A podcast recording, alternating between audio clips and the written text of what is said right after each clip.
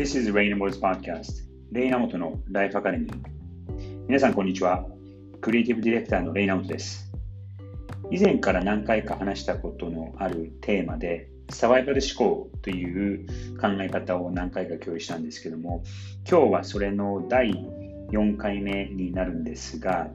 えー、10代、20代、30代、40代、50代と、その年齢のごとに、年代ごとに、えー、つけていく力の進化というのが、このサバイバル思考という僕の考え方なんですけども、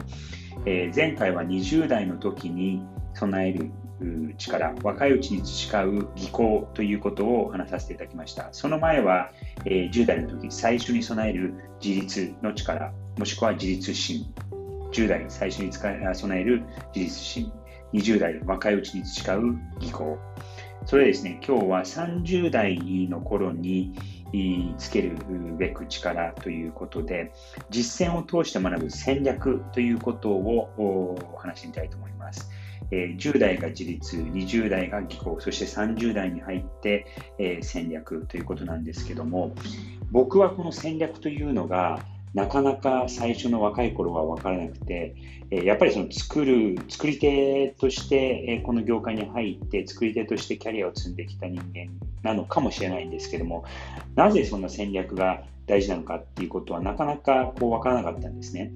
で、会社の中でもあの物事の流れとして、まずそのクライアントから何かオーダーをいただいたときに、その戦略、ストラテジストの人たちが、えー、問題は何か、どういうことを解決するのかっていうことをこう吟味して、そしてそれが、えーと、ブリーフというものに、クリエイティブブリーフというものに落とされるのが僕の業界での一般的なやり方なんですけども、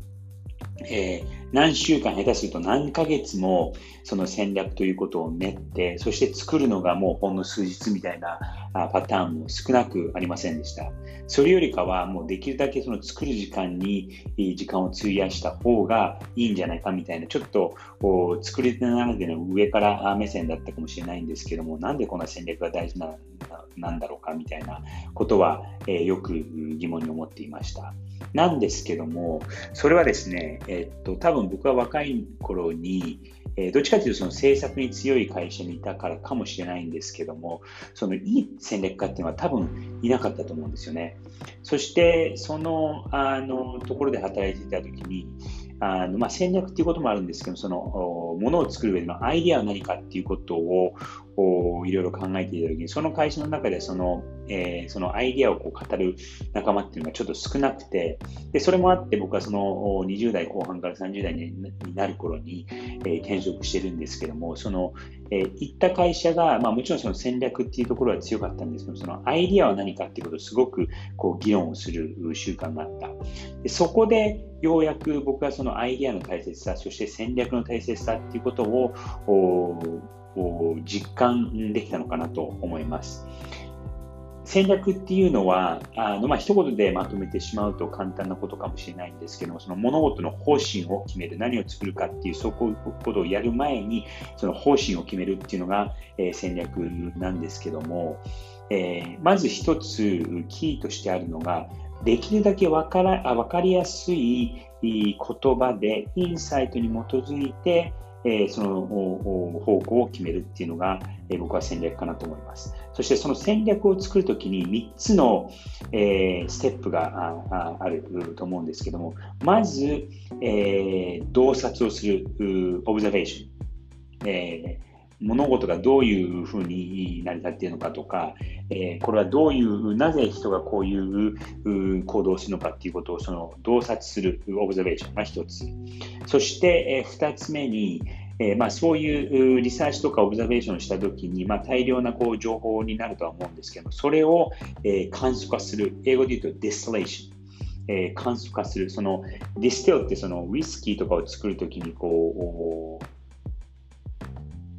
なんですかね、もうその元を取るみたいな distill、 distillation っていうんですけど、その簡素化するっていうのが、えー、2つ目。そして3つ目に、えー、言語化、アーティキュレーション。えー、言葉に、シンプルな言葉に落として分かりやすく伝える。洞察、簡素化、そして言語化っていうステップがあるのかなと思います。でこれは、えっと、これもまあこういうふうにまとめると簡単に聞こえるかもしれないんですけども、なかなかそれの大切さっていうのに気づくのに時間がかかって、そしてそれを自分でできるようになるのも、こう何回も何回も人の真似をしながらやって、そして納得するまでいくところには、なかなかあの時間がかかってかなと思います。今でもそのストラテジーを僕がこう作ることは多いんですけども、えー、ストラテジーっていうのはこう蓋を開けてみるとこう聞いた時にこうパッと分かるのであ簡単なんだなっていう印象を受けるかもしれないんですけどもそこにたどり着くのは実はすごく難しいことなんだなっていうのを痛感しています。